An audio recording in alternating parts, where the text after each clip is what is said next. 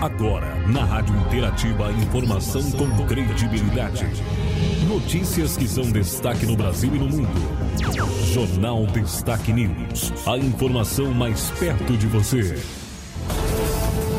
No ar, Jornal Destaque News. A notícia em destaque. No ar a edição do Jornal Destaque News, a notícia em destaque, edição de quarta-feira, 18 de janeiro de 2023.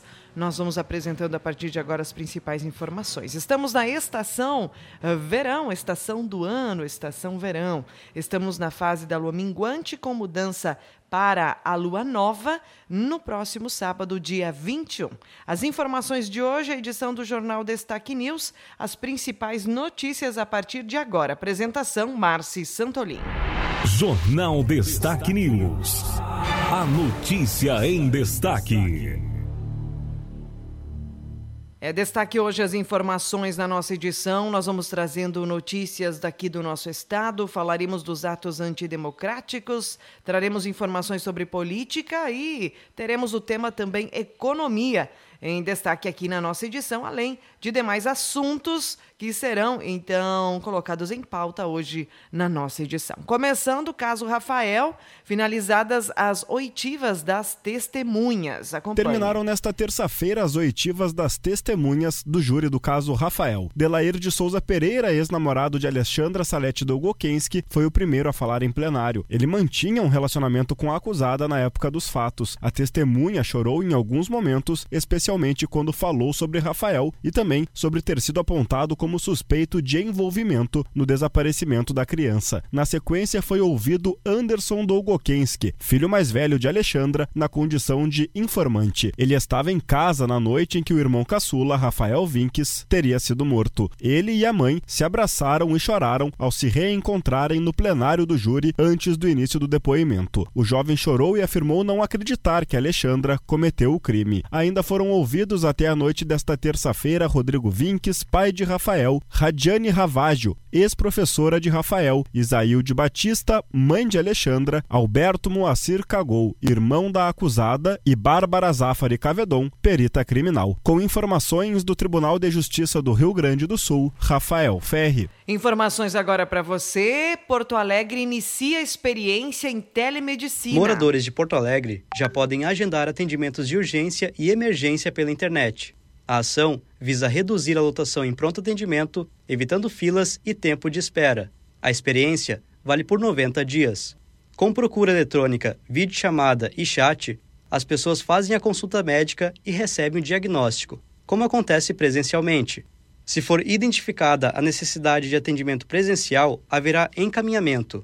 A solução proposta pela Prefeitura considera que 75% dos casos que chegam no pronto atendimento da capital são de baixa complexidade, ou seja, não se caracterizam em urgência ou emergência. Os serviços médicos e de enfermagem habilitados para usuários do SUS serão fornecidos por empresas parceiras. A iniciativa é feita de forma conjunta pela Secretaria Municipal de Saúde e Gabinete de Inovação. Para agendar, acesse POC Telemedicina no site da Prefeitura da capital. Do Tribunal de Contas do Rio Grande do Sul, Henrique Lemes. Notícias de hoje também. Nós temos mais informações agora para você nos nossos destaques sobre os atos no dia 8 de janeiro em Brasília. Ministério Público Federal abre inquérito civil para apurar agentes políticos. O Ministério Público Federal abriu um inquérito civil para apurar possíveis responsabilidades de agentes políticos envolvidos nos atos de vandalismo na Praça dos Três Poderes, em Brasília.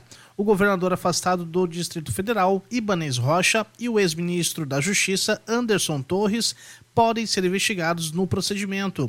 A decisão de afastar Ibanez foi do ministro do Supremo Tribunal Federal, Alexandre de Moraes. Segundo o MPF, é possível também que militares sejam responsabilizados e as omissões dolosas podem configurar ato de improbidade administrativa. Agência Rádio Web, produção e reportagem, Leno Falck. Na área política, também Lula exonera 43 militares que cuidavam do Palácio da Alvorada. O presidente Luiz Inácio Lula da Silva dispensou 43 militares que atuavam no Palácio da Alvorada e em outras residências oficiais, como a Granja do Torto. A informação foi confirmada nesta terça-feira pela Presidência da República. Na semana passada, o presidente chegou a afirmar que havia perdido a confiança em parte dos militares e, por isso, não indicou até o momento oficiais para atuar ao seu lado como ajudantes de ordem. Na ocasião, o presidente já havia prometido a retirada gradual de militares de postos de comando. Nós estamos no momento de fazer uma triagem profunda, porque a verdade é que o palácio estava repleto de bolsonaristas, de militares, e nós queremos ver se a gente consegue corrigir para que a gente possa colocar funcionários de carreira, de preferência funcionários civis, ou que estavam aqui, ou que foram afastados, ou que estão em outro departamento. O ex-presidente Jair Bolsonaro tem formação militar, por isso os militares começaram a ter mais poder político no governo. Os profissionais da Marinha, Exército, Aeronáutica e Polícia Militar do Distrito Federal dispensados nesta semana, trabalhavam junto à segurança do Batalhão de Guarda Presidencial e tinham sido solicitados pelo governo Bolsonaro. Atualmente, a Polícia Federal é a responsável pela segurança do presidente da República. Tradicionalmente, esse papel é desempenhado pelo Gabinete de Segurança Institucional. No entanto, Lula preferiu fazer uma desbolsonarização do GSI antes de transferir a responsabilidade de sua segurança pessoal ao gabinete. Neste momento, agentes que trabalharam com Lula desde 2010, entre eles militares da reserva, cuidam da segurança do presidente. Na lista, um nome curioso: o policial federal Paulão, que foi carcereiro do petista em Curitiba. Agência Rádio Web de Brasília, Yuri Hudson. Informações de hoje também nos destaques do dia. Nós vamos agora trazer notícias sobre educação. CNM orienta municípios a ignorarem o novo piso dos professores.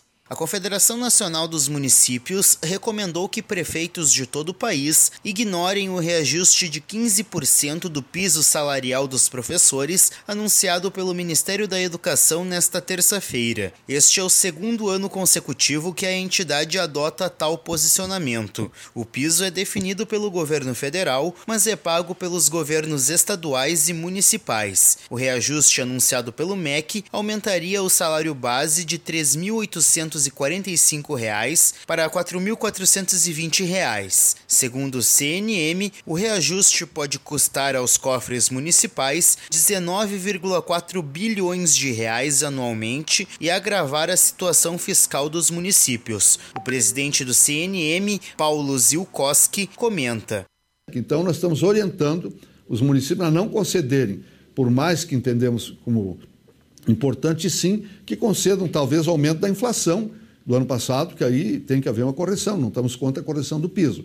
Só que esse montante inviabiliza a educação no Brasil, não tem nenhuma dúvida disso. Aí nós vamos ver o MEC apresentando grandes projetos para salvar a educação, quando tira dos municípios esse valor e eles não têm como fazer sequer a complementação para a educação do ensino fundamental.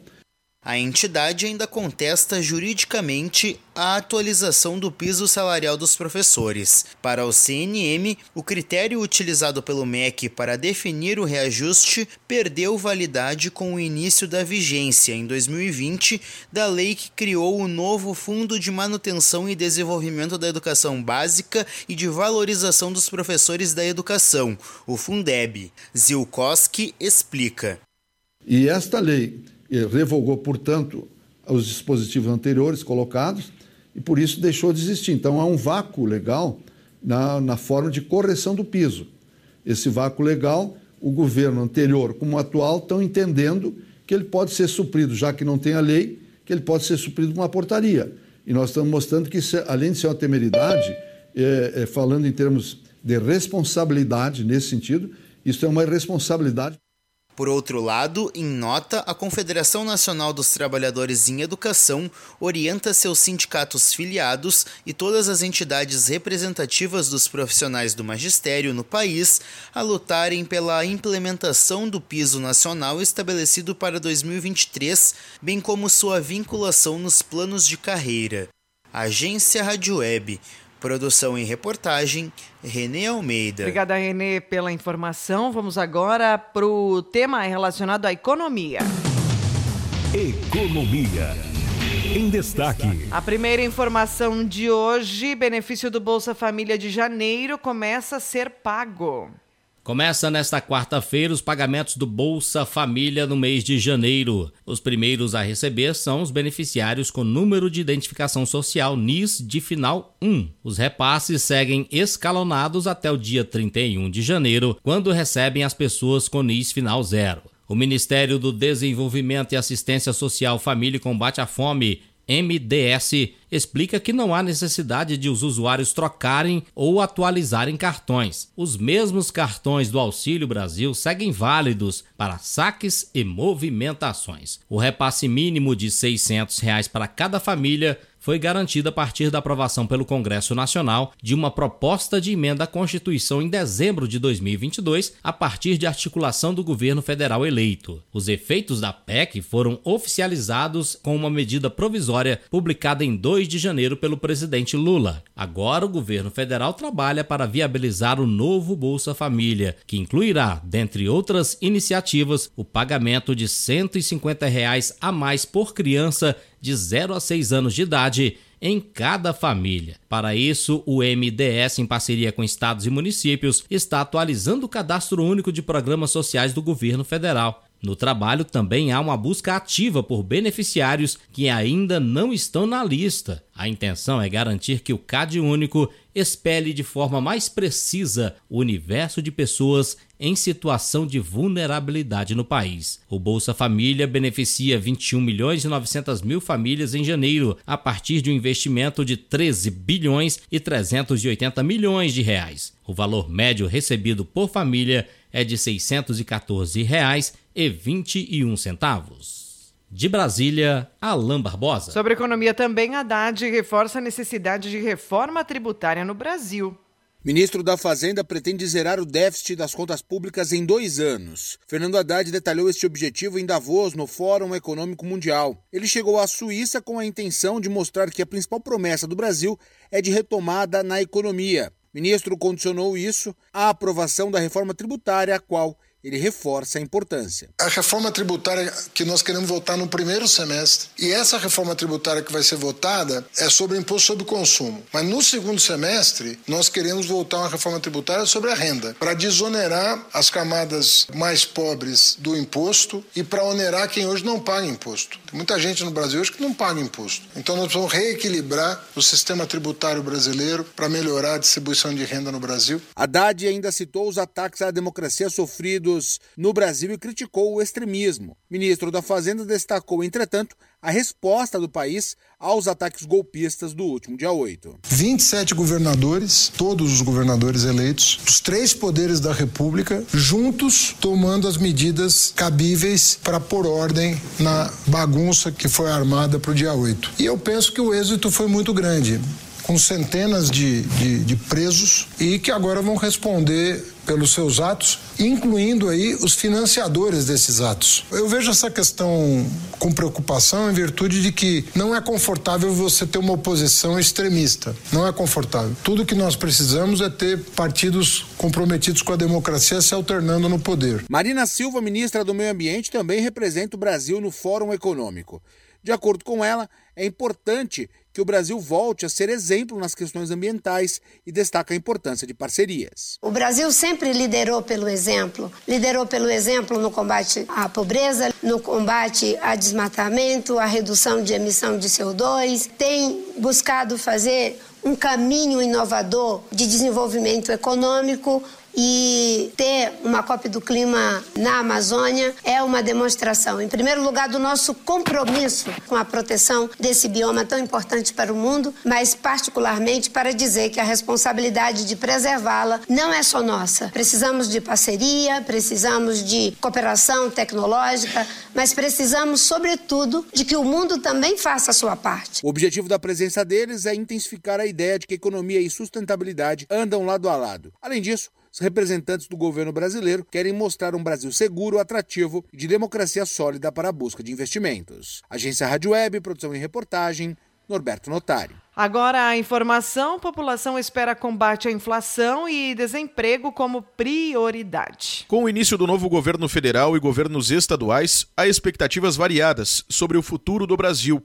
De acordo com o que apontou uma pesquisa realizada pela Confederação Nacional de Dirigentes Logistas, a CNDL, e pelo Serviço de Proteção ao Crédito, SPC, em parceria com a Offerwise Pesquisas, 59% dos entrevistados esperam para este ano um cenário econômico melhor que o do ano passado.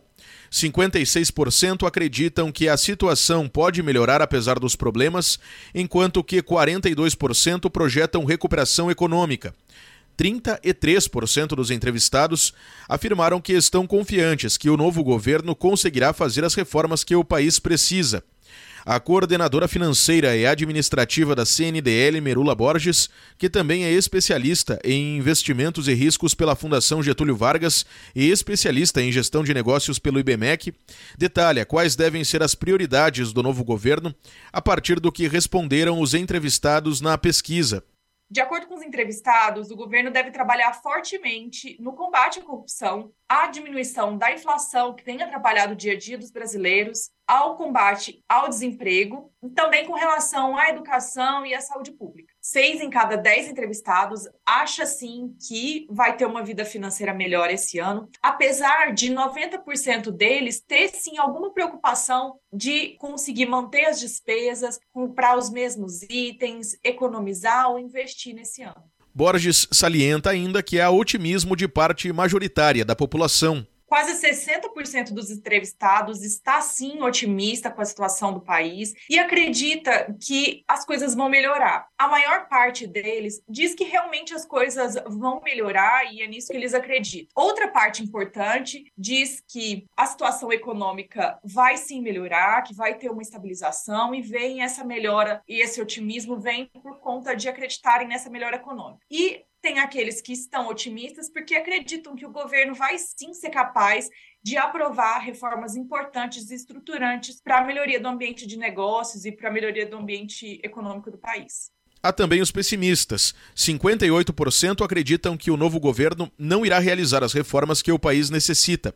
39% entendem que a polarização política aumentará e isto prejudicará a recuperação econômica, enquanto que 29% imaginam que o Brasil continuará sofrendo com os efeitos da crise econômica. A pesquisa ouviu 600 pessoas com 18 anos de idade ou mais, de todas as classes sociais e residentes em todas as capitais estaduais. O levantamento foi realizado entre os dias 18 de novembro e 5 de dezembro do ano passado.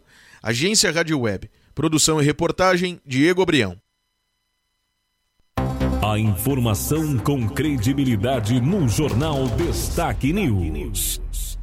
Nós vamos apresentando mais informações hoje para você na edição do nosso Destaque News. As notícias de hoje: queda de helicóptero mata ministro da Ucrânia e outras 18 pessoas. Informação completa no portal Destaque News. Também é destaque a presidente do STF, Rosa Weber, suspendeu provisoriamente o trecho do decreto de indulto de Natal concedido por Bolsonaro, que beneficiaria os policiais militares condenados pelo massacre do Carandiru. O decreto perdoava agentes públicos de segurança condenados por ato praticado há 30 anos. Policiais do Carandiru se encaixavam nessa descrição. Os atos hoje são considerados eh, hediondos, mas na época não eram. Informação também para você: os gastos da presidência com cartão corporativo durante a gestão de Bolsonaro foram quase o triplo do que os divulgados na semana passada. Há uma discrepância entre as planilhas que mostram gastos de 27 milhões de reais entre 2019 e 2022 e o portal da Transparência do Governo Federal, eh, em que essa quantia passa de 75 milhões, traz esse valor no mesmo período.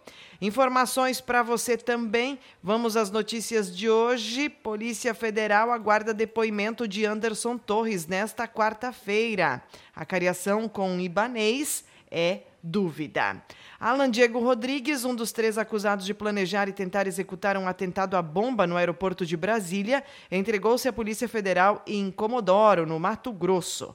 O atentado foi no dia 24 de dezembro e Rodrigues estava foragido desde o dia 29, quando a Operação Nero foi deflagrada. A investigação da Polícia Federal aponta que Rodrigues também participou dos atos golpistas nas ruas de Brasília no dia 12 de dezembro. Ainda há um acusado do atentado à bomba foragido.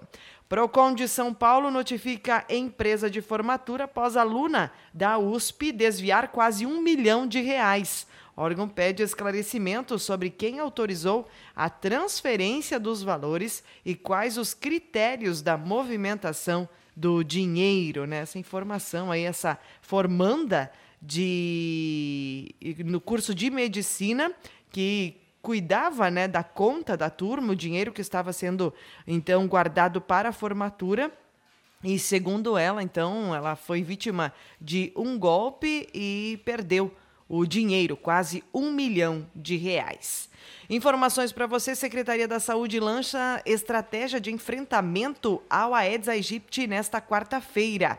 A informação é do nosso estado para sensibilizar e mobilizar gestores, profissionais de saúde e a população do Rio Grande do Sul com relação à necessidade de combater a proliferação do mosquito Aedes aegypti, transmissor da dengue, chikungunya e zika vírus. A SES realizará o evento Estratégias de enfrentamento ao Aedes e as doenças por ele provocadas 2023.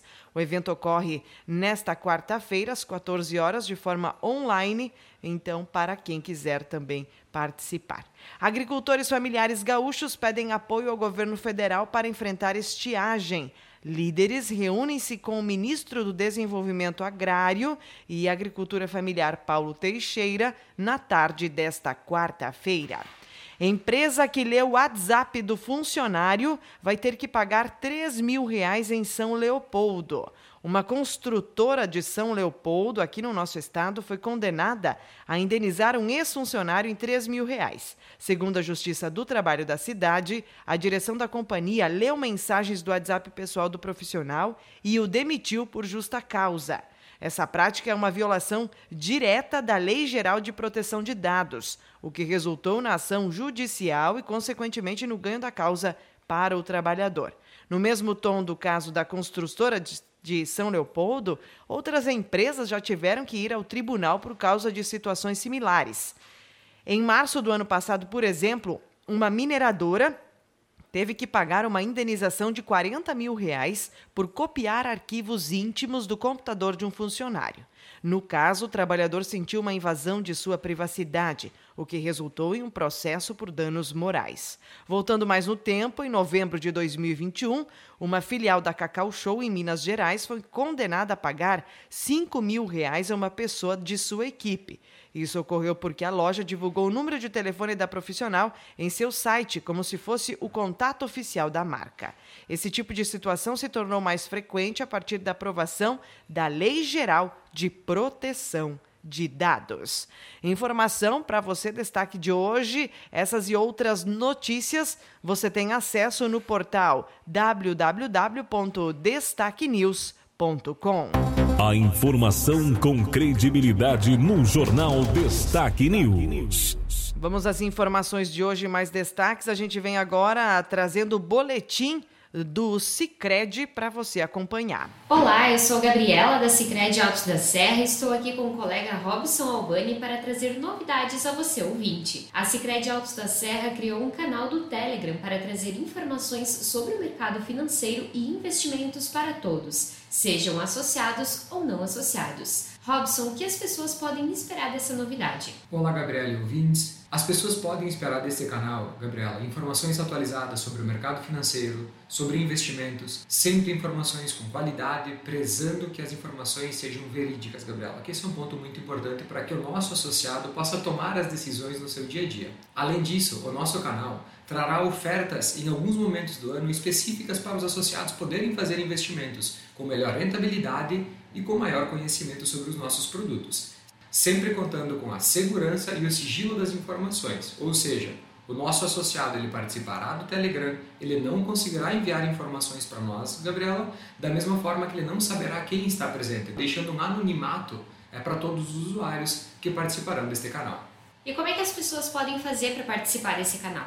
Então, Gabriela, as pessoas vão poder participar de várias formas deste canal podem ir para a agência e pedir para acessar ou ser convidados pelos nossos colaboradores. Teremos várias campanhas de marketing junto a Instagram, Facebook, na qual a pessoa vai poder acessar diretamente ou lendo nossos QR Codes ou em todos os diversos eventos que a Cooperativa Autos da Serra participará e terá a exposição do canal do Telegram para que todo mundo possa acessar.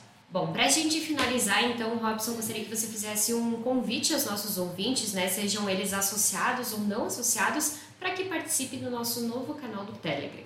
Perfeito, Gabriela. Ouvintes, todos estão convidados a participar do nosso canal do Telegram. Lembrando, pessoal, é, não somente associados podem participar, associados e não associados podem. É, a partir daí, você não associado também poderá conhecer um pouco mais do Cicred, é, buscando uma associação, podendo falar com uma de nossas agências. Para você associado, vai ser um canal diferente, um canal onde estaremos mais próximos, trazendo informações mais, mais atualizadas, deixando você sempre a par de tudo o que acontece no mercado financeiro. Então, em todo, estaremos esperando todos dentro do nosso novo canal do Telegram. Obrigado, Gabriela e ouvintes. Obrigada, Robson. Esperamos vocês lá. Informação para você, destaque de hoje, então, informativo do Cicred na nossa edição. Destaques esportivos.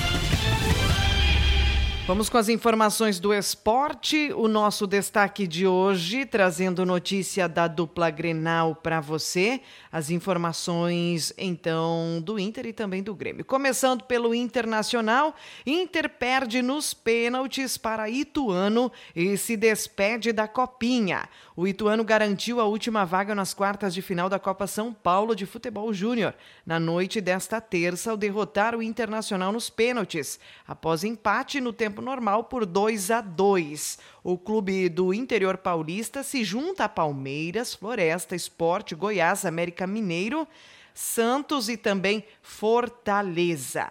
Informação, né, para você, o Inter está fora desse confronto. Nos destaques do dia, então, o Internacional que joga agora, o próximo jogo né, do Inter, é no sábado, às 19 horas, estreando pelo Campeonato Gaúcho. Internacional e Juventude. Vamos ao Grêmio. Soares comanda goleada e Grêmio vence Recopa Gaúcha contra o São Luís.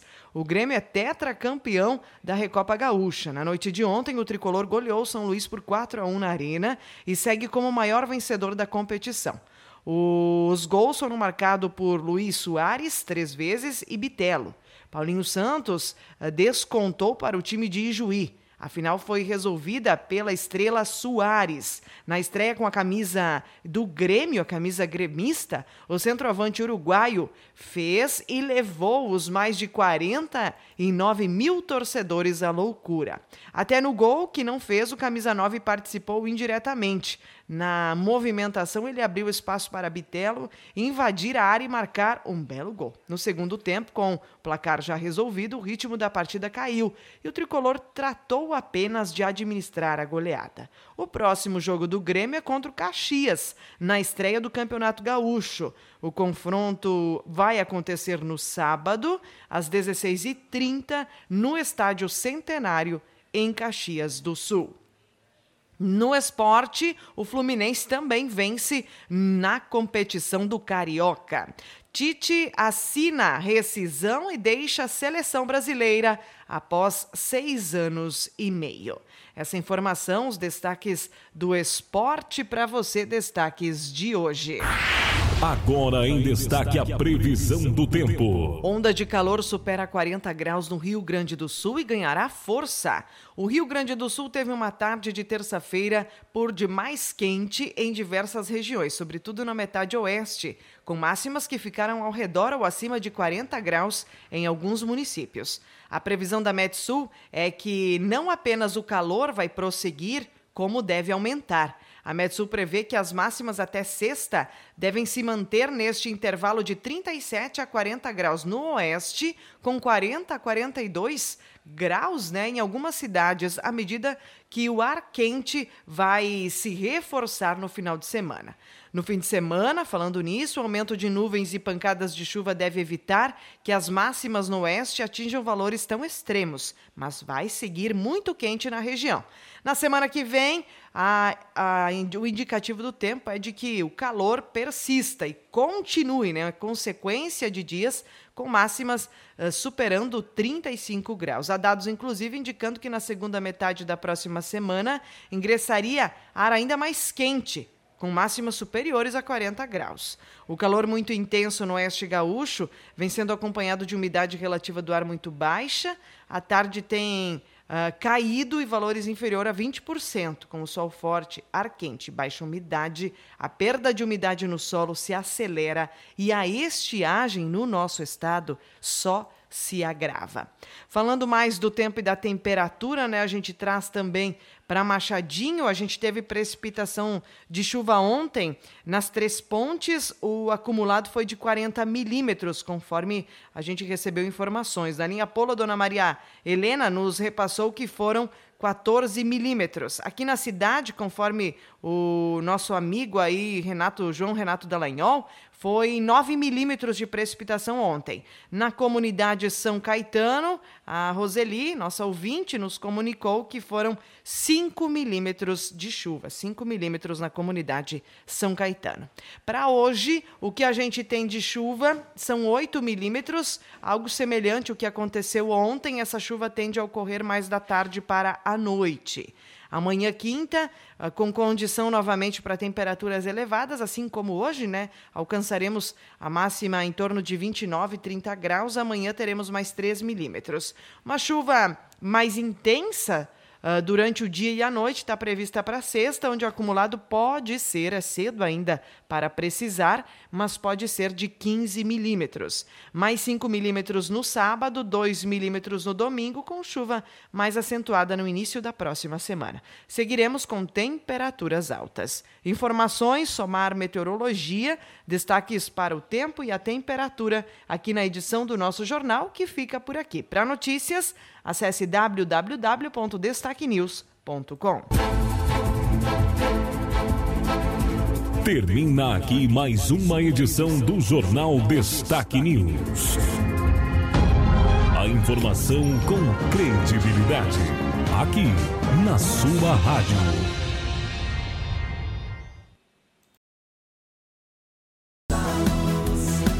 Em todos os momentos da vida. Em Machadinho, 3551 1602.